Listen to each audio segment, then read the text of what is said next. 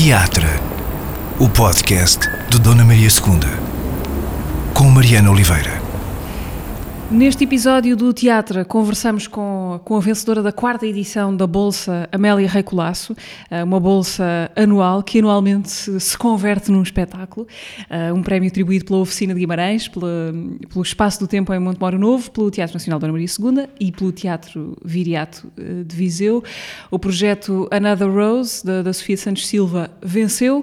Uh, nesta conversa vamos querer conhecer uh, a Sofia da Bolsa, mas também a Sofia do antes da Bolsa e do depois uhum. da Bolsa. Olá Sofia, obrigada por vir. Olá Mariana, obrigada ao podcast. Convite. Começando pela Sofia da Bolsa, um, ou pela Sofia que em 2021 acaba de saber que o seu projeto foi o escolhido uh, para receber este prémio, um prémio em dinheiro, que, que, permite que o espetáculo que imaginou se ponha de pé. Onde é que está essa Sofia? Qual é, qual é que é a cena do filme? É um telefone a tocar? É uma caixa de entrada que se abre e está lá Não, a notícia? Foi, foi, um dia muito, muito especial, claro. Eu já tinha elaborado o projeto, já era um projeto que eu queria fazer, mas, claro, com, com essa chamada e de repente perceber que o projeto vai estar, vai ter condições de trabalho, vai ter uma longevidade, foi mesmo muito especial. E, e, o momento da chamada, esse dia. Normalmente é sempre mais normal do que imaginamos, não é? Sim, porque foi tudo muito rápido. Nós, eu fiz a entrevista de manhã e logo no próprio dia okay. uh, recebi a notícia, e portanto foi de repente perceber: ok, tenho um ano uh, já preenchido e, e, muito concreto no que, no que vou fazer. E sim. Tinhas plano B para esse ano? Ou seja, hum, eu imagino que parte da vida de um, de um artista é disparar candidaturas para muito lado, Exatamente. para muita coisa. Imagino que não tinhas, ou, ou talvez, não sei, não tivesses jogado as tuas fichas todas emocionais até neste na, na Bolsa Amélia Recolasso, neste, neste projeto, ou tinhas? Como é que, qual era o teu plano? Eu, eu, já, pronto, é isso, já tinha concorrido a, a, outras candidaturas, mas eu estava muito ocupada na altura com outro espetáculo. Uhum.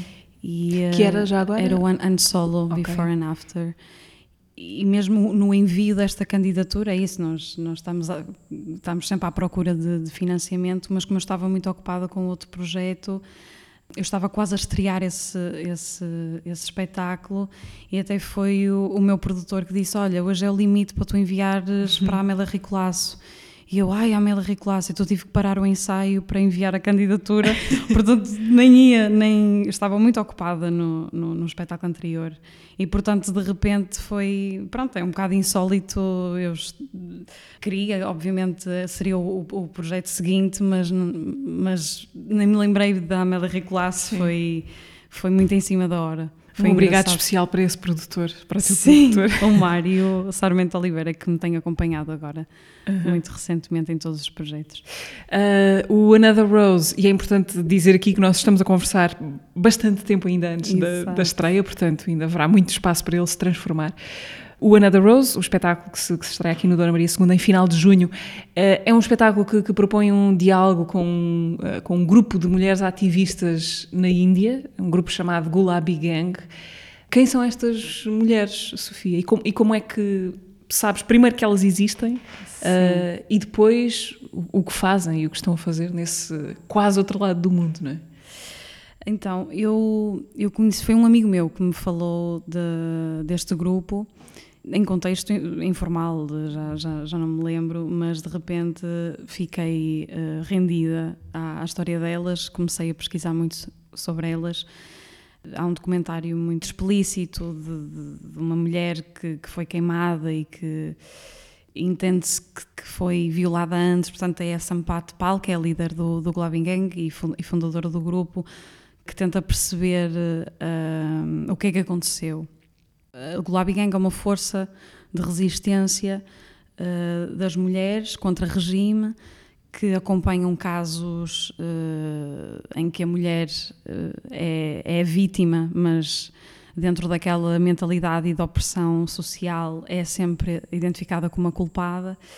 E, portanto, o Gulabi Gang atua nessa justiça, nesse compromisso de não, nós vamos arranjar aqui toda a informação necessária para as, auto, as autoridades atuarem de forma correta Pronto, porque a, a, Índia tem muito, que é isto que me intriga, é muito ligado ao tradicionalismo, uh, há uma base de costumes muito vincados em que não acompanham a, a própria lei. E eu acho que o Gulabi Gang é uma, é uma resposta a esta problemática. Nós não, não queremos, nós não podemos uh, viver segundo uh, uma base de costumes instituídos. Não, a lei tem que ser a força maior para se fazer justiça. E então, pronto, começa, começa aqui, nesta, nesta questão muito, muito clara de que a mulher mais rapidamente é, é culpada de, de, de, tudo. Se bem que a lei, nem, imagino que nem sempre esteja do lado delas, ou seja... Há... Pelas pesquisas que nós, nós temos vindo a fazer, sim, há, há, diz lá igualdade de género, uh, liberdade nisso é muito parecido com a nossa, mas Sim, a prática está muito mas longe. há um fosso muito grande entre a mentalidade e a, e a lei, a Constituição. Para mim foi muito, digo isto, fascinante ver uh, o Gulabi Gang uh, estar no, no, no, pior território da Índia em termos de, de pobreza, de acessos, que é em Uttar Pradesh Fica no, no, norte do país. Norte do país e de repente são mulheres que têm mu muito pouco acesso tecnológico até de, e de repente criam aqui toda uma força e, e, já são um eco mundial e muito importante para, para o próprio país. Uma das coisas uh, que, que, impressiona nesta, nesta descrição que tu fazes do, do grupo é que são mulheres sem acesso particular à educação, mas que ainda assim conseguem libertar-se do quadro mental que é o único que conhecem, não é? Uh, e, e, que lhes é imposto, de certa forma. Já percebeste isso? Como é que isso acontece? Como é que se forma este núcleo de resistência tão vocal? Isto, isto é, começa mesmo numa pessoa, é na Sampat Pal Devi, e é isto, a mudança pode realmente começar numa pessoa e foi ela perante uma ela conta essa história eh, dentro do seio familiar dela ela ela presenciou uma situação muito violenta e foi mesmo uma tomada de posição a dizer não eu tenho que fazer alguma coisa para isto eu não quero ver isto eu não eu não, não não posso ver isto isto não deve ser assim isto não. E a mudança começou numa numa pessoa. E as atividades que o Gulabi faz agora, é, elas têm aulas de, auto, de autodefesa, uh, fazem principalmente esse acompanhamento de processos judiciais. A própria Sampatpal e qualquer membro do Gulabi Gang já são, já são temidas, de certa forma, pelas autoridades e elas, pronto, tentam espalhar a sua visão pelos territórios mais, mais pobres e também para nesse sentido de, de, educação perante outras mulheres e muitas mulheres não têm coragem também de, de se juntar a de vestir o sari cor-de-rosa. Ah, eu quero dizer, o, o cor-de-rosa, Gulabi Gang, Gulabi significa cor-de-rosa, mas elas usam o sari cor-de-rosa não é por o cor-de-rosa estar associado a uma, uma ideia de, de feminino ou feminilidade, é por ser a única cor que não é representada em nenhuma bandeira do país. E por isso é que elas escolheram essa cor. E é por isso também que tu escolhes o rosa para o teu espetáculo, para o título sim, do espetáculo. Sim, sim, claro, como, como referência sim. de. E pronto, e também o rosa no nosso contexto atribuírem-nos ao, ao, ao, género uma cor, não, eu vou usar essa cor porque eu quero, porque eu posso e porque eu decido, não é porque alguém me atribui, pronto, também. Já foste à Índia? Não. Imagino que queiras muito. Quero muito, muito e já quero ir à Índia há muito tempo. E estava mais ou menos previsto uh, eu ir em 2020. Eu já tinha visto até isto até antes do projeto surgir. Uh, já tinha visto vários programas de voluntariado, de Empowerment Women, em que gostava muito de, de, participar e de estar lá algum tempo. E claro, com este projeto, uh, no início fazia-me todo sentido de ir ao, ao, à Índia, mas Covid. Pois, e, aconteceu este pequeno pormenor, não é? E eu ainda tive, ainda, no início do projeto, ainda tive agora uma, uma agência de viagens a acompanhar e eu a ligar sempre: já é possível, já há vistos para ir à Índia seria importante para o projeto, mas acho que a natureza também para o espetáculo é precisamente uma relação à distância. E como isso é é difícil, mas também é a natureza é o, e é o contacto que eu neste momento consigo e também será, obviamente, material discursivo nesse sentido. Sim, porque na verdade elas chegaram-te percorrendo essa distância toda, não é? Portanto, Exatamente. Mas uh, gostava de escavar, obviamente, mais nessa tua relação com o Gulabi Gang. Como é que passas de conhecer o fenómeno, conhecer, saber que elas existem, informar-te? Uh, presumo que tenhas já estabelecido algum contacto. Como é que começa Sim. a tua ponte para a Índia? Pronto, isto depois também foi uma sucessão de, de, de, bons acasos, de nós termos uma pessoa que já fez um. participou num festival de, de cinema em Goa e deu-nos o contacto do, do diretor uh, do Instituto Camões de Goa que nos arranjou um, o contato, pronto, foi assim, uhum. uma cadeia que nos conseguiu arranjar o, o contacto direto, porque eh, elas têm um site oficial. Eh, eu tentei enviar, eh, ligar até, mas enviar, iniciar uma correspondência por e-mail, mas, mas não obtive resposta. E então foi esse diretor que me arranjou o contacto direto. Elas não falam inglês, e o, esse diretor conseguiu-nos o contacto de um, de um ex-aluno dele, indiano, que fala inglês e português e que tem sido o elemento fulcral para a comunicação. Uh, encontraram um mediador. Um mediador, sim. E foi insólito o primeiro momento em que nós estávamos em Guimarães, o Raul Kari uh, estava em Nova Delhi e a Sampato Paulo estava em Banda, que fica a 10 horas de Nova Delhi. Portanto, estávamos os três uh, no Zoom. Sim. e tem sido assim a dinâmica dos nossos encontros. E neste, nas últimas sessões tivemos a oportunidade de conhecer mais mulheres uh, ligadas ao, ao Gulabi Gang. E tem sido assim a nossa. Como é que foi essa chamada Zoom, a, a primeira, esse primeiro impacto? Uh, imagino que tenhas sido tu a explicar Sim. quem és, qual é o teu interesse eu já tinha enviado uh, uma carta, obviamente, formal, uh, para o Raul traduzir à Sampati, para ela ter uhum. tudo por escrito uh, no que é que consiste o projeto e que tipo de colaboração é que, é que podíamos iniciar. E se ela estava interessada, não é? Podia não estar interessada. Eu estava muito nervosa, confesso, porque de repente há toda um, uma história ou uma relação unilateral que, que, se cria perante. Que se pode desmoronar se de repente as expectativas não forem exatamente, correspondidas. Não é? Exatamente.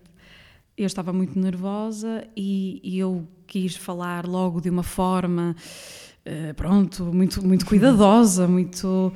E depois percebi que uh, era muito complicado o meu discurso para o próprio Raul. Então eu tive que simplificar tudo. E pronto, esse, esse, houve aí um conflito também, ok, mas eu, mas eu tenho que dizer mais coisas, mas eu, eu quero ter mesmo a certeza que ela, que ela percebe o que é que eu estou a fazer, o que é que estamos aqui a fazer e qual é o objetivo. Mas, mas ela muito, muito disponível, disse que por causa do Covid já há dois anos que não tinha tido contacto com, com estrangeiros, que, que já não falava com ninguém há muito tempo e de repente uh, saber que uh, alguém ainda se lembra de, de, dela e de, ou ainda há um embate do que elas estão a fazer. Foi, foi muito bonito, foi, e está a ser ainda. Esses encontros tornaram-se regulares uh, desde aí? Ou como é que está sim, a ser sim, ou seja, construção? Em cada, em cada residência há uma há uma sessão assim de, com bastante duração e, e vai ser assim até quase a estrear. Pronto, e neste, neste momento o espetáculo está num sítio de qual é o nosso lugar de fala, nós, meu e, e das atrizes do espetáculo, uh, isto tem sido a grande questão, que é como é que nós, nós não podemos contar uh, esta história na nossa voz, porque esta causa não nos pertence diretamente. Uh, e então o exercício e, e a colaboração é uma exposição de duas realidades, portanto, a nossa e a delas, que vão conviver em palco. Uma nunca se sobrepõe à outra, mas as duas convivem e ampliam-se. Não queremos nunca passar também esta ideia de, de uma romantização sobre elas, não queremos fazer uma vitimização E, e, e, foi, muito, foi muito direito aquilo que disse a Sampate. Uh, se vos interessar, este espetáculo pode servir de, de uma plataforma para vocês estenderem a vossa missão ao, ao nosso território, ao nosso país. E concretamente, o espetáculo vai ajudar financeiramente a, a organização Gulabi Gang. Uhum. Porque, ela, desculpa, sim, sim. elas precisam efetivamente de dinheiro. É, é isto ok? Passam a sua mensagem, mas para elas conseguirem criar mais projetos e ter melhores meios de, de apoio às vítimas e de apoio às mulheres, elas precisam de dinheiro, pronto. E é isto que o espetáculo também quer fazer. Há violência nesse, no combate delas, dessas mulheres? Uh, pronto, isto foi logo uma coisa também, lá está, que numa investigação tu querias, ai, fazem justiça com as próprias mãos, que maravilha! Pronto. Mas, ou seja, acho que há. Elas intimidam agressores e fazem uma intimidação. Pelo que eu percebi, até certo ponto, já usaram a força física, mas nada de transcendente, nada de, de muito violento. Mas lá está, isto, isto leio, já perguntei à Sampate, a Sampate diz que intimida, mas que eh, disse-me, por exemplo, que nunca usou força física. Pronto, e depois também tudo aquilo que eu pesquiso diz-me o contrário. E depois uma pessoa fica sem saber e, claro. está tudo bem, é verdade, nunca vou saber. Mas, mas há esta, esta, eu sei que há esta força de fazer justiça pelas próprias mãos. Aliás, o Gulabi Gang é, tem quase esse epíteto de, de uh, o gangue que faz justiça pelas próprias mãos não se calhar tão diretamente pela força física, mas por inúmeras formas. Sim, estava a perguntar-te até para te, para te levar ao sítio de perceber se uma das questões do espetáculo pode ser a, a questão da violência, justamente se é possível, se há violência que só se combate com, com violência. Sim, obviamente que essa foi das perguntas iniciais que nós colocamos Sim, essa ideia está presente e como é que, como é que realmente, se elas não têm a, apoio de, de, das autoridades ou se não podem uh, recorrer a, a, nada, como é que elas podem honrar as vítimas? Porque é mais neste sentido, como é que eu posso honrar as vítimas e fazer entender àquele agressor que está errado? É o que resta. É o que resta, é o, é o, último, é o último recurso. E o que é certo é que elas são muito respeitadas neste momento uh, no, nos territórios e também há muitos homens agora também uh, na própria luta e, e que, que, as ajudam. Uhum. A música, julgo, é importante no Gulabi Gang, vai ser também importante no, no teu espetáculo. Qual é a função da música no grupo, no que elas fazem? Sim, isso até foi o principal gesto que me levou à própria concepção do, do, do espetáculo. Ou seja, a Sampato Pal e o Gulabi Gang criam músicas originais, visto que não têm, não têm acessos tecnológicos para transmitir uh, os seus ideais, o, a mudança que querem. Então apropriam-se da música para andar de terra em terra a transmitir essa mensagem de, de resistência e de, e de luta. E achei isto muito, muito bonito, uma coisa tão primária, de certa forma, de, de transmissão de, de, uma ideia. E pronto, e uh, o espetáculo também tem essa, esse lado de nós aqui queremos ser um eco desses gritos, queremos provar de que a resistência pode ser ouvida em qualquer parte do mundo, independentemente da, da distância e a ideia será sermos um eco. Pronto, isto num, num, num lado mais poético, obviamente, mas, mas servir-nos também de, da música para dizer mesmo que estamos aqui, sim. Nós, nós estamos a ver-vos, nós estamos com, com vocês. Vai-se cantar no espetáculo? Sim. Vais cantar no espetáculo, sim. tu também? Sim. Cantas no espetáculo, mas também fora do espetáculo, não é? Fora do teatro. Uh, não, há, não, há nada de, de ingênuo na tua relação com a música. Fala-me disso, viramos, damos agora essa guinada para a música. Quão, quão séria é que foi a tua passagem pelo Conservatório de Música do Porto? Eu, eu estudei, estudei música desde os meus três anos. Três anos? Três anos. Uau. E depois, no meu quinto, quinto ano, corresponde ao primeiro grau do Conservatório. Pronto, uhum. e escolhi o meu instrumento, flauta transversal. Ah, Deixa-me só perceber, aos três anos foram os teus pais que te quiseram sim, sim, ah, sim, levar para a com, música. com iniciativas Sim. assim, dos, dos meus pais. O meu pai é, é, é músico nos tempos livres e desde pequeninas, eu e a minha irmã, que, que temos muita ligação com a música e, e pronto, e foi o meu pai que me colocou assim numa série de atividades, inclusive a música. Não posso dizer que, que adorei logo, mas, mas fazia-me sentido, ou sei lá, não tinha bem consciência na altura do, do que é que estava a fazer. Com três anos, Com três anos. Pessoa não se aperceba propriamente do que é que quer. E depois houve a escolha do instrumento, que não foi também uma, ou seja, uma decisão, ai, qual é o instrumento? Foi porque nesse dia eh, a minha professora eh, íamos experimentar instrumentos e eu era a única da turma que consegui tocar a primeira flauta transversal. Foi por isso que eu escolhi o instrumento. ok, olha, consigo tocar este, ótimo, pode ser. E pronto, e foram, foram muitos anos de, de, de estudo. eh, Pronto, até que houve ali um, um período em que hum, eu tive, ou eu achei que tinha que optar, eh, quando acabei a Academia Contemporânea do Espetáculo. Que foste fazendo a par do, do conservatório? Sim, sim. Conservatório extra, extracurricular. E então eh, ia ser o projeto final, a PAP.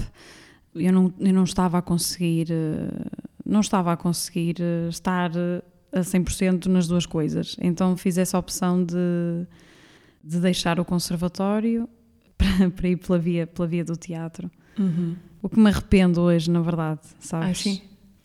Uh, Desculpa, porque eu, eu, eu, eu mudei de instrumento. Eu, nesse ano, no meu último ano da academia, eu decidi que não queria mais tocar flauta transversal e decidi ir para canto lírico. Fiz o preparatório de canto lírico ainda nesse ano.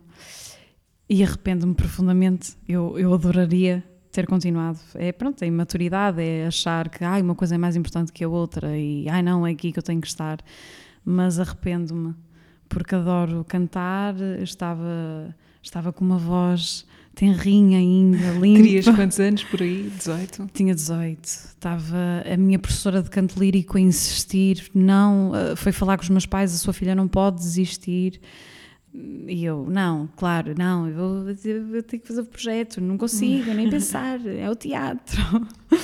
Mas, mas arrependo porque, porque gosto imenso. Mas sentes que é irrecuperável voltar a Canto voltar lírico, aí? sim. Canto lírico, sim. Ao nível que eu estava, é impossível. Qualquer instrumento é, exige uma, uma rotina, uma disciplina eh, diária. É, é impossível eu recuperar aquele nível. Canto outras coisas. Sim. O fado, nomeadamente, estás próxima do Ai, fado ou não? teus- os teus vídeos. Olha, pronto, eu sempre fui cantando em contexto pronto, de, de espetáculos, de- na, na escola, durante a minha formação, pronto. Tenho essas valências, sim. Mas nunca, nunca consegui separar. Ai, a música é uma coisa e o teatro é, é outra. Não, e, e nem nunca apostei nada só musical, só, só na música. Que é uma coisa que eu agora quero fazer. Mas Apostar só na música? uns tempos. Porque voltei a cantar por causa do, do confinamento. Hum. No confinamento, infelizmente, tive que voltar um período para casa. Do, infelizmente, infelizmente, mas infelizmente porque não tinha trabalho. E então fui. Tive que ir para a casa dos meus pais e o meu pai toca, sempre tocou. E então começámos a fazer eh, vídeos de, de arranjos musicais a, a- a músicas que eu e ele gostávamos. E, e de repente acho que houve uma, uma, uma procura das pessoas, ai por favor façam mais, cantem mais. Pronto, e o meu, parece que houve aqui quase um, um regressar à, à música e, e, quer dizer, estou a assumir que canto nas redes sociais, uma coisa que eu nunca fiz. E começou aí, ou seja, agora já por causa de- de- de- dessa da quarentena e dessa visibilidade que foi, foi nas redes sociais, houve um diretor musical que nos convidou para fazer A ti e ao teu pai? a mim e ao meu pai, que isto é muito bonito, a mim e ao meu pai para, pronto, um projeto eh, musical com um, um violino, com um contrabaixo e com uma guitarra, com novos arranjos a, a música portuguesa, inclusive é fado, que eu tenho relação com o fado, mais pela minha avó, mas nunca nunca, nunca foi uma coisa que eu. Ai, o fado, que. Gosto muito de observar cantores, eu gosto muito de técnica de canto. E pronto, e comecei a experienciar, a experimentar o, o, o fado, mas não sou uma cantora de longe, uma fadista convencional e, e nem, me, nem me assumo dessa forma, é impossível. Uh, para ti é mais uh, potente estar, estar em palco com a música, a cantar, a tocar, ou como atriz? Onde é que a tua sensibilidade abana com mais violência? Ai. São dois palcos, não é? São é dois um palco palcos, na mesma. Sim, mas não consigo. A música. A música, claro, acho que me transporta muito, muito mais rapidamente e acho que chega muito mais rapidamente ao outro lado. Aliás, eu tenho amigos meus que, que por exemplo, neste último espetáculo que eu fiz e também cantei, cantei uma música original e disseram: Ai, podias cantar mais, não, não fales. eu, mas o quê? Ou seja, uh, o teatro não... é mais cerebral. Sim, cerebral. E podias cantar mais, Sofia, canta mais. mas, mas na minha relação, uh, acho que é. Não, não consigo. Claro que quando estou a cantar é, é outra linguagem, é outra, é outra postura, é outra são outros problemas também racionais, não é? Porque como é que a voz chega, dinâmicas, sei lá, é, é, é... Imagino que o facto de seres eh, atriz e música te tenha feito encaixar que nem uma luva no espetáculo Carta da, da Mónica Calha, estreado aqui no Dona Maria II no ano passado. Foste uma das intérpretes, uh, das muitas intérpretes da, da Carta. Como é que chegaste ao, ao espetáculo? Foste à, à tal audição que abriu? Sim, foi, foi a audição. Que procurava músicas, penso Sim, eu, instrumentistas. Instrumentistas. Sim. E foram, foi, foram duas semanas uh, as audições. E eu já não pegava na minha flauta transversal para aí há nove anos. Ah. e de repente entro numa sala em que tenho instrumentistas profissionais. Uh, e claro, fiquei um bocadinho uh, em pânico na altura, pronto. Uh, mas essas, essas, essas semanas serviram para, para a Mónica passar o repertório e fizemos uma série de exercícios mais, mais físicos. Depois o Martim Sousa Tavares veio ajudar-nos a, a, aprender a Sétima Sinfonia de Beethoven e eu já estava em pânico porque há coisas que não se esquecem, claro, mas a minha não tinha tanta rapidez. Com passos X, não sei. E eu sempre assim a olhar para o lado, e ainda por cima tínhamos que tocar os excertos de cor. Isso para mim, eu, ai, eu não vou conseguir. Pois não havia partituras. Não havia partituras. Portanto, se para mim já era difícil ler uma partitura, com a facilidade delas, para mim, decorar era. Fiquei um bocadinho em pânico, claro. Mas foi. foi a experiência da carta é uma odisseia completamente. Uh, desde o início e a, e a, digressão internacional que já tivemos. Passaram em, na Bélgica? Sim, em Antuérpia, Sim. em Valência e eu não consegui ir a, a Cádiz. Uh, tinha outro espetáculo e não consegui. E, e, pronto, em princípio acho que vai continuar o espetáculo. Uhum. Uh, mas é sempre um espetáculo muito, muito mutável, muito. Para mim foi muito interessante colocar-me nesse sítio. Sou aqui sou um híbrido, nem, não sou um instrumentista, uh, mas também não era esse o objetivo. Não era, aquilo não é um concerto do, do, do Beethoven, é, é, um, é um encontro com aqueles objetos, com aqueles instrumentos e nós estarmos em grupo, ouvir-nos e sermos o apoio umas das outras e claro, e, e, estar em situações de, de, limite e de cansaço e como é que mesmo assim suportamos essa tensão e essa união entre todas. Para mim é um espetáculo belíssimo e, de, e de, resistência e, também este, nós estreamos aqui no Dona Maria, nós íamos ficar aqui uma Sim, semana. Foi em janeiro, uh, foi janeiro, não em foi? janeiro pouco tempo depois fechou tudo de forma ainda mais trágica do que no ano anterior. E ainda conseguimos fazer duas sessões uhum. e de uhum. repente foi toda a gente para casa, foi, mas ainda conseguimos estrear. Há um momento outro de, de, ligação tua ao Dona Maria II que, que eu gostava de perceber que, que importância é que teve para ti. Tu participas no primeiro, corrijo-me se, se, se, isto não estiver certo, mas julgo que é o primeiro laboratório de escrita para teatro, uh, aqui no, no, Dona Maria II, orientado pelo Rui Pina Coelho. Isto passa-se em 2015? Exatamente. Ok. Tinhas acabado de acabar a escola, a escola. Superior de Teatro e Cinema. E como é que vais parar ao laboratório? Candidataste? Claro. Candidatei-me, mas sabes, pronto, quando se acaba a escola é sempre aquele momento de. E agora? Uh, e eu estava com muita, muita vontade de, de, participar em projetos como atriz. E pronto, e não havia, não havia audições, não havia castings.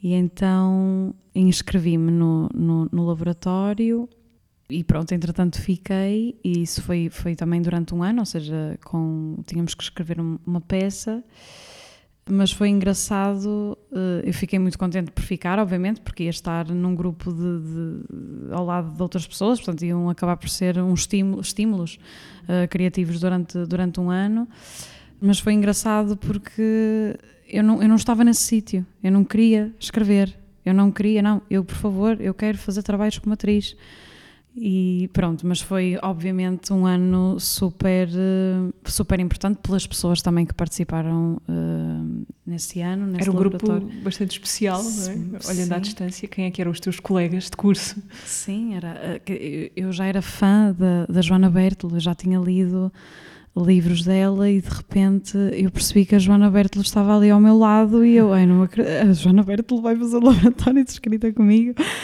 Uh, o Ricardo Vaz Trindade, a Lígia Soares, a Mia Tomé, o Eduardo Molina e a Marta Remo. E foi, pronto, uma família que se, que se criou, uh, obviamente, durante um ano. Eu estava com imensas dúvidas, depois também ainda era muito novinha, não tinha certezas de nada. Quer dizer, estou a escrever uma peça de teatro mas, mas eu, eu, eu, não, eu não sei, eu não sei o que, o que é que estou aqui a fazer.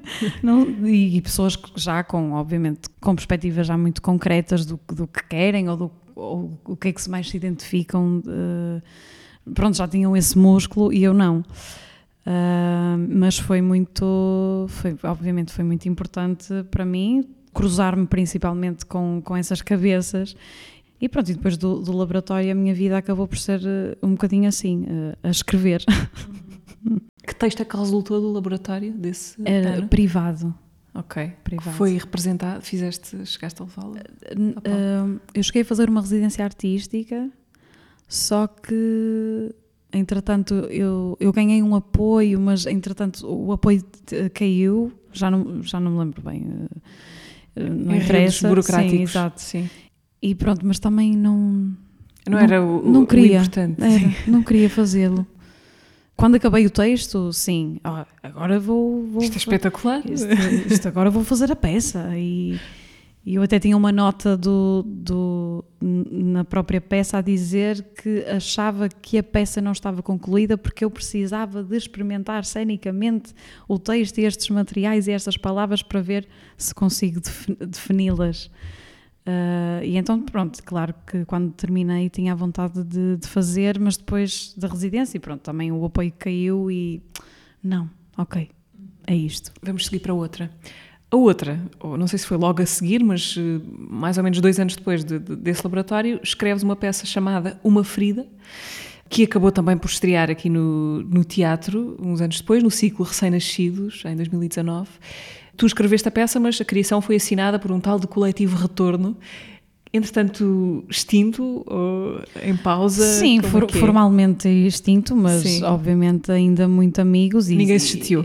Não, não, não e somos, somos pares, continuamos a ser. Uh, isso foi numa altura muito, muito específica e muito bonita, em que eu tive muito, muitos esses amigos, o Golinho, Mariana Magalhães e Joana Coelho Cunha, que vieram morar para Lisboa. Portanto, teus amigos do Porto? Do Porto, atores que estudaram comigo na, na Academia Contemporânea do Espetáculo.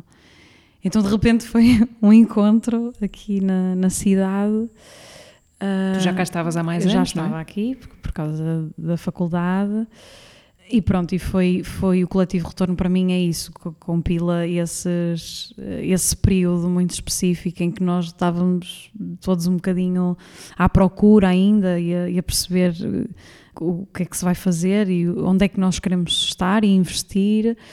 E surgiu, pronto, por esta necessidade de, de criar e de, e de, e de fazer e também de mostrar e desafiar-nos uns aos outros com uma base de, de, interesses artísticos comuns, obviamente. Pronto, e a própria Uma Ferida eh, é, é uma escrita autobiográfica. Uma ferida, ferida como em Frida Kahlo e não ferida Sim. que dói. Ou seja, tínhamos uma analogia à Frida, mas Sim. Uh, a mesma Frida Kahlo mas foi o próprio texto, uh, ou seja, é uma, é uma, é uma biografia ficcionada do, dos três uh, que fala precisamente do nosso encontro. e nessa altura, mais novinhos, os três estavam sofreram um desgosto amoroso, então estávamos os dois, os três, na, nessa situação. Portanto, o espetáculo acaba por ser terapêutico. Uh, pronto, concretamente sobre o desgosto amoroso, mas principalmente sobre este lado da amizade. Quão, quão, importante é nós nos termos e, e, foi, e, é, e é, tão bom esse, esse encontro ser terapêutico nesse sentido e, e quisemos partilhar e, foi muito urgente fazer esse espetáculo na altura, sim. Depois disso voltas para o Porto e estás lá agora, neste momento vives no Porto? Vivo no Porto, em uhum. São Pedro da Furada. Ok. Porquê é que decides essa, esse retorno também, sim. lá está? Eu sou muito ligada à minha família. E, e, sofri muito todo o tempo que tive aqui em Lisboa porque não, não me faz sentido eu estar longe das pessoas que eu, que, eu, que eu mais amo e que, e que faz, faz-me todo o sentido estar com elas. E foi um bocadinho esse, esse o motivo. E, e também obviamente toda a dificuldade de, de tu queres te focar na tua, nos teus objetivos, uh, queres investir na, na, na tua, no teu percurso artístico, queres fazer coisas, mas tens que trabalhar ao mesmo tempo noutra, noutra coisa. E eu estava a perder o foco, eu sentia-me a perder o foco uh, e não queria. Isso para mim era, era o pior que me podia acontecer. E então decidi, uh, e sou uma privilegiada nesse sentido, uh, claro, e, e fui uns tempos para a casa dos meus pais para recuperar esse compromisso com o meu trabalho e o sítio onde eu, onde eu quero estar.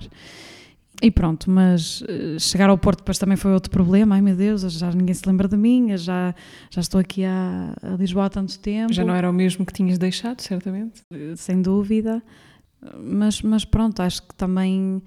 Eu também venho muitas vezes cá a, a Lisboa, por isso já tenho muitos laços, uh, tanto num sítio como no outro, por isso, mas morar, prefiro no Porto. São as vantagens também de termos um país minúsculo aqui. É Exato, possível e é super perto andar por em isso. trânsito. Sim. Uh, Sofia, tens, tens redes sociais? Sim. Qual é a tua relação com elas?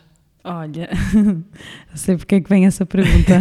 então vamos já dizer, eh, vem à boleia do espetáculo, já falámos aqui dele de passagem, do ano solo uh, onde tu paras para pensar, no fundo, sobre os, os digital influencers uh, e como essa ideia de influenciadores digitais nos se espalhou entre nós.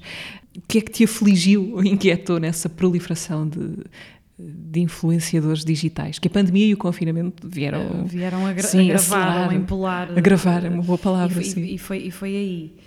Os influencers, digital influencers, já é, já, é, já, é, já é uma coisa de alguns anos, mas acho que desde os últimos tempos tem acontecido mudança de paradigma gigante no consumo e na relação que tu estabeleces com, com as redes sociais.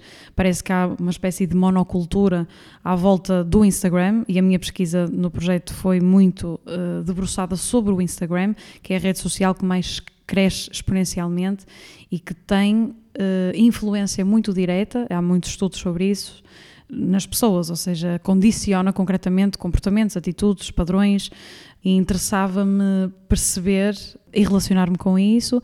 Ou seja, eu acho que sempre tive uma atitude nas redes sociais muito, muito, muito passiva, muito não era, não era ativa, não, não, não colocava muita coisa, se calhar agora começo a colocar mais, mais sobre o meu trabalho e mas tive que passar por um processo em que tive muito tempo no Instagram para este projeto. Uh, a seguir muitos digital influencers, porque isto é, os digital influencers, tu, tem, tu tens uh, pessoas que já têm uma popularidade por si, ou seja, são celebridades, são músicos, são atores conhecidos ou cantores conhecidos, mas o que me interessava era este fenómeno das pessoas que do nada se tornam um modelo a seguir nesta, nesta dinâmica de tentarem corresponder a um ideal de beleza ou, ou de linguagem uh, em que te leva a, olhar para a pessoa e a, e a considerá-la realmente alguém importante e que tem muito para dizer e que Fama uh, que gera fama, mas que não, se, que, que não está ligada a nada de nada, concreto. É, não há nada palpável. E atenção, eu não, não, isto não é um ataque direto a essas pessoas, não, não é isso, mas é uma. É só uma foi, uma. foi necessário para mim uma paragem no tempo para perceber o que é que estava a acontecer, que, que depois isto também toca em vários sítios, quer dizer, na minha profissão enquanto atriz, eu agora vou a um casting e perguntam-me quantos seguidores é que eu tenho. Ou seja, isto acaba por ser realmente muito concreto na, na nossa realidade. E nós, pronto, na, no lado artístico, pronto, isto, isto começou a intrigar e, e a chatear. Ou seja, interessa mesmo essa autoprodução que tu fazes de ti próprio. E quais são os moldes dessa autoprodução? Tu queres dizer o quê? E pronto, isto depois para a mulher, ou a representação do feminino no Instagram também foi toda uma questão para mim. Os, cor os corpos Instagrammable. Claro que há, obviamente, muito, muitas ativistas e, e, muita gente a desmistificar isto, não é? Já toda a gente reconhece que é falso ou que é artificial, mas de repente no confinamento uh, nós estava todo, o país todo e o mundo a atravessar rea, uh, reais problemas de, sei lá, de subsistência, de sociais, económicos e, e ligava-se o Instagram e estas pessoas continuavam a receber produtos de marcas enquanto ao lado, se calhar, o vizinho estava, estava a passar fome ou, ou tinha perdido o emprego. Ou seja, também a desresponsabilização destas pessoas perante a situação. E eu vi muito isto, ou seja, não, não estou a inventar, vi pessoas muito específicas a não a, não, a desresponsabilizarem-se. Então, se tu tens um público tão grande e tão diverso, tu tens que ter responsabilidade naquilo que tu vais publicar e naquilo que tu vais dizer. E eu vi imensa gente que era indiferente, pronto, estava na sua bolha, estava no seu, no seu sítio uh, privilegiado e continuava a receber tudo e mais alguma coisa. E pronto, isto começou-me, intrigou-me e chateou-me, confesso. E então decidi fazer um espetáculo que parte desta investigação. Falei também com uma especialista de marketing, ou seja, há também realmente na, na, na, própria ideia de marketing, os digital influencers e o Instagram mudou uh, o paradigma mesmo, até na própria abordagem ao marketing. E pronto, e comecei uma investigação nesse sentido, comecei a seguir imensa gente, portanto depois eu fui, consumi muito Instagram, muito, de uma forma até doentia, depois tiveste que fazer ali um período de desintoxicação. Sim, sim não, consumi mesmo muito.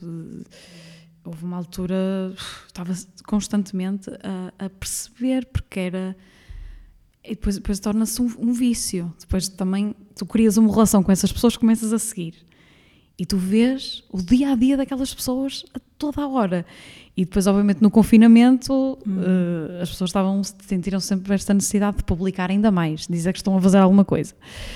E pronto, então pensei num espetáculo que problematizasse isto tudo, mas não ser, não queria um formato de, de, sei lá, de lecture performance em que eu em que eu partilho a minha investigação, não, eu queria criar uma ficção em que, ou seja, falar do problema ao contrário, criar uma personagem que defende o narcisismo como a sua ideologia e a melhor ideologia e que está a dar quase uma espécie de TED Talk ao, a um público para o público fazer exatamente como ela, porque ela é que é uh, o anonimato não serve para nada.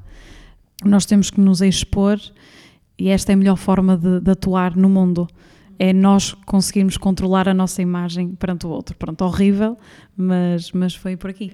Achas que há, oh, detetas na, na, tua geração uma espécie de, de, medo de não estar nas redes, presente nas redes, quase um, um, estar por obrigação com medo de que se não se participar do circuito uh, ninguém sabe quem somos, o que fazemos. Achas que há essa?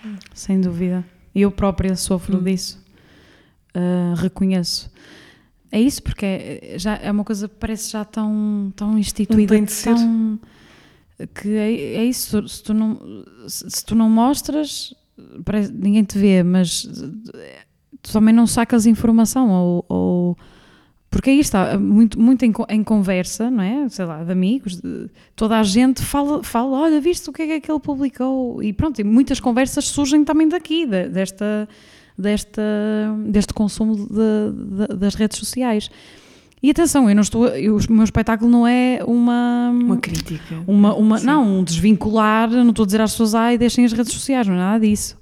É, é só uma incentivar a uma consciência do nosso próprio consumo nas redes sociais. E, e, pronto, mas acho que sim, isso respondendo à tua pergunta, acho que há muito, há muito esse medo e há, há muito esse receio de não pertencer e de não saber. Por outro lado, as redes sociais têm coisas maravilhosas também, obviamente.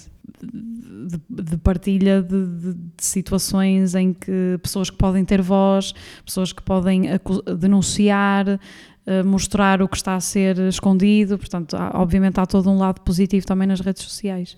O ano solo ainda está por aí? esteve há pouco tempo, não foi? Sim, Esteve, esteve no cal, uh, os primeiros sintomas, e pronto, e agora não posso mesmo, vou descansá-lo um bocadinho, porque tenho. Tens mais que fazer agora. Tenho mais que fazer. Sofia, vamos eh, parar aqui um minuto para recapitular o, o, episódio passado do teatro. Conversámos com o Afonso Cruz em ligação remota até ao Alentejo. Eu passo uma boa parte do dia a ler, eu passo a maior parte do dia a ler. Tenho uma profissão privilegiada porque gosto muito dela. Se perguntássemos à maioria das pessoas se amanhã quer acordar e ir trabalhar, fazer aquilo que fez ou que, ou que tem feito durante, durante não sei quantos anos, ela muito provavelmente responderia que preferia tirar férias ou, ou, ou fazer o que lhe apetecesse. Nós, escritores, trabalhamos em silêncio ou quase todos trabalhamos em silêncio. Eu, por exemplo, escrevi um livro chamado Audax Viator, que é o ser mais isolado do mundo, vive a quilómetros uh, da, da, superfície da Terra, escondido não sei onde. É uma boa imagem, uma boa, uma boa metáfora para a solidão ou para o isolamento. Uma criança ainda não tem história, ela não fez a sua história. Mas um velho, sim, tem sempre uma história. Pode ser muito trágica, pode ser muito feliz, mas há uma história. Fisicamente, nós não encontramos coisas velhas feias. Ou seja, uma casa com 100 anos não, não é feia, já não é feia. Houve uma proposta, pois não foi aceita pelo cliente, para uma marca de cervejas, em que uh, o headline era precisamente Jesus Cristo via cerveja. Afonso Cruz foi convidado do último episódio do Teatro, que podem recuperar uh, em alguma destas plataformas: Spotify, YouTube, SoundCloud, Apple e Google Podcasts. Queria pedir-te uma sugestão de qualquer coisa que quisesses uh, deixar-nos como indicação para fazer, ou ler ou ouvir o que quiseres claro. nos próximos tempos. Então, no processo do Another Rose, este livro tem sido um, um pilar muito importante na, na, investigação, que é As Mulheres Invisíveis, da Caroline Criado Pérez, que mostra-nos como é que um, um, mundo largamente construído por e para homens uh, ignora as mulheres, não é? Em, em, vários, em vários aspectos. E acho que é, é um livro muito incrível. Que ela, a proposta dela é: querem ver como há desigualdade, e então ela apresenta só factos. É, é maravilhoso. E, e aconselho.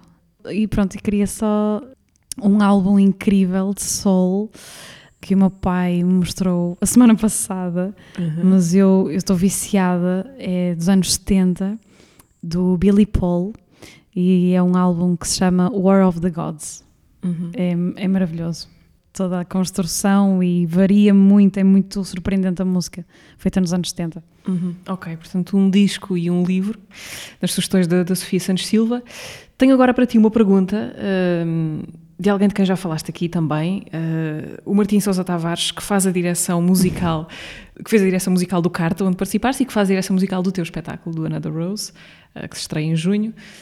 Ora então, diz o Martim. Olá, Mariana e Sofia, espero que estejam bem. A minha pergunta para a Sofia é muito simples. Uh, já a vi a tocar em palco em várias funções, vejo-a agora uh, assinar uma peça em nome próprio, a fazer pesquisa, a ganhar imensos prémios e gostava de perguntar como é que se pode ser tão boa em tanta coisa. No fundo, como é que se consegue chegar tão fundo em, de formas caleidoscópicas ao invés de simplesmente afunilar numa única coisa e tornar-se especialista nisso. Beijinhos. Daqueles elogios que a pessoa pudesse meter-se num buraco. que, que incrível, Martim. Uh, eu, eu acho que é, seja a minha que ele está a dizer em várias direções, mas, mas acho que a, a minha vida toda foi o meu percurso profissional é pela necessidade de, de, de, estar a fazer alguma coisa e pela necessidade que eu tenho que não quero parar e eu acho que me consigo multiplicar em vários em vários sítios. Acho que é, que é isso. E sofro muito quando não trabalho. Por isso, acho que pronto, vem, vem, vem daí essa, essa vontade de, de e, depois, e depois eu tenho um problema, sou muito impaciente, depois também quero estar em todo lado quero fazer, lá está, disse no início, eu já estou a pensar que o próximo espetáculo eh, ou, ou, o próximo projeto que se calhar será mais musical e olha, se calhar vou, vou, vou apostar, nunca, nunca, nunca trabalhei de raiz uh, para um projeto assim, mas, mas eu, eu acho que Uh, isto também é comum a todos, acho eu, da, da nossa geração e, e, à, nossa, à nossa condição de artista, quer dizer, não parares, não... Não ser possível parar. Não Isso ser, podia ser não... uma angústia, não é? O, o querer parar Sim. e não poder. Mas acho que não é possível, porque tens, tens, é isso, tens as candidaturas, tens, tu tens, tu tens que, tens que andar para a frente, mas, mas tenho muito essa, é muito uma necessidade minha e, e fico muito mal, eu às vezes digo, ah sim, eu preciso de parar, mas sei que vou estar pior se parar. Uh, Sofia, se eu te pedisse um bocadinho de, de, de, das canções ou dos sons que vamos ouvir no Another Rose, os tais cânticos do Gulabi Gang, seria possível acederes a este meu pedido ou não? Ai, eu não sei se queria já revelar. É contigo. Uh... Ai, se calhar não queria revelar já. Posso é cantar outra música. Então, vamos lá. Que é, um, é, um, é uma música do Estrovante que o meu pai também me mostrou e nós demos um arranjo completamente diferente. Uhum. A música é muito bonita. Pronto, é um poema muito, muito bonito. Ai, Mariana. Vá lá. Quando eu morrer, batam em latas, rompam aos saltos e aos pinotes, façam estalar no ar chicote chamem palhaços e acrobatas, que o meu caixão vá sobre um burro ajeizado andaluza. Ao morto nada se recusa e eu quero por força ir de burro. Que bom, muito obrigada. É um poema do Sá Carneiro, será? Mário de Sá Carneiro. Muito obrigada, Sofia. Obrigada, Mariana. Foi um prazer com este bónus uh, final, que bom. Sofia Santos Silva. Vamos encontrá-la com Another Rose aqui no Dona Maria II, em estreia no final de, de, junho. É a altura para nos confrontarmos com o Gulabi Gang a partir do espetáculo que venceu a, a quarta edição da Bolsa Amélia Rei Colasso. O teatro volta daqui a 15 dias. Até lá.